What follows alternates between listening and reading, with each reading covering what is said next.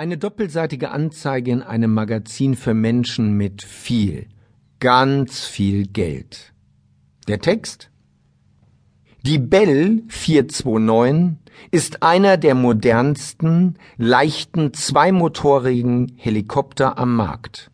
Sie ist ein herausragendes Luftfahrzeug mit einer umfangreichen Ausstattung, die den Ansprüchen von VIP-Kunden aus ganz Mitteleuropa in jeder Hinsicht gerecht wird. Der Helikopter bietet eine Reihe besonderer Merkmale. Beispielsweise sein voll integriertes Glascockpit, sein modernes Antriebssystem und seine branchenweit führende WAAS-Navigation und IFR-Fähigkeit für ein oder zwei Piloten. Das Cockpit ist mit dem Bell Basis X Pro Avonix System ausgestattet, das speziell für die Anforderung von zweimotorigen Helikoptern entwickelt wurde und für IFR Kategorie A und Kompatibilität mit JAR OPS 3 optimiert wurde.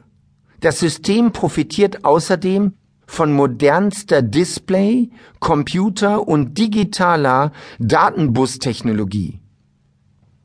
Top-Performance unter allen Bedingungen, etwa in den großen Höhen und heißen Klimata Chinas.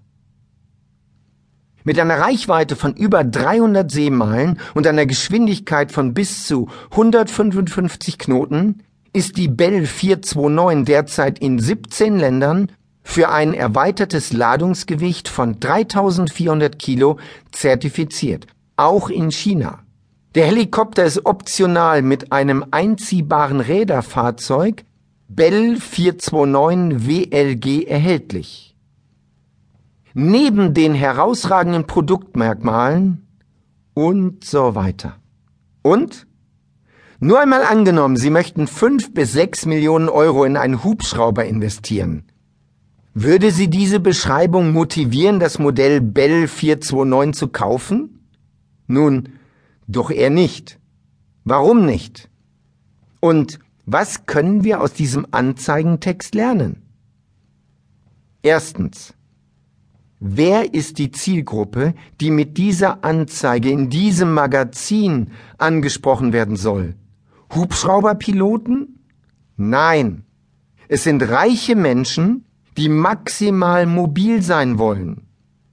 Können diese Menschen etwas mit den genannten Merkmalen und Produkteigenschaften anfangen?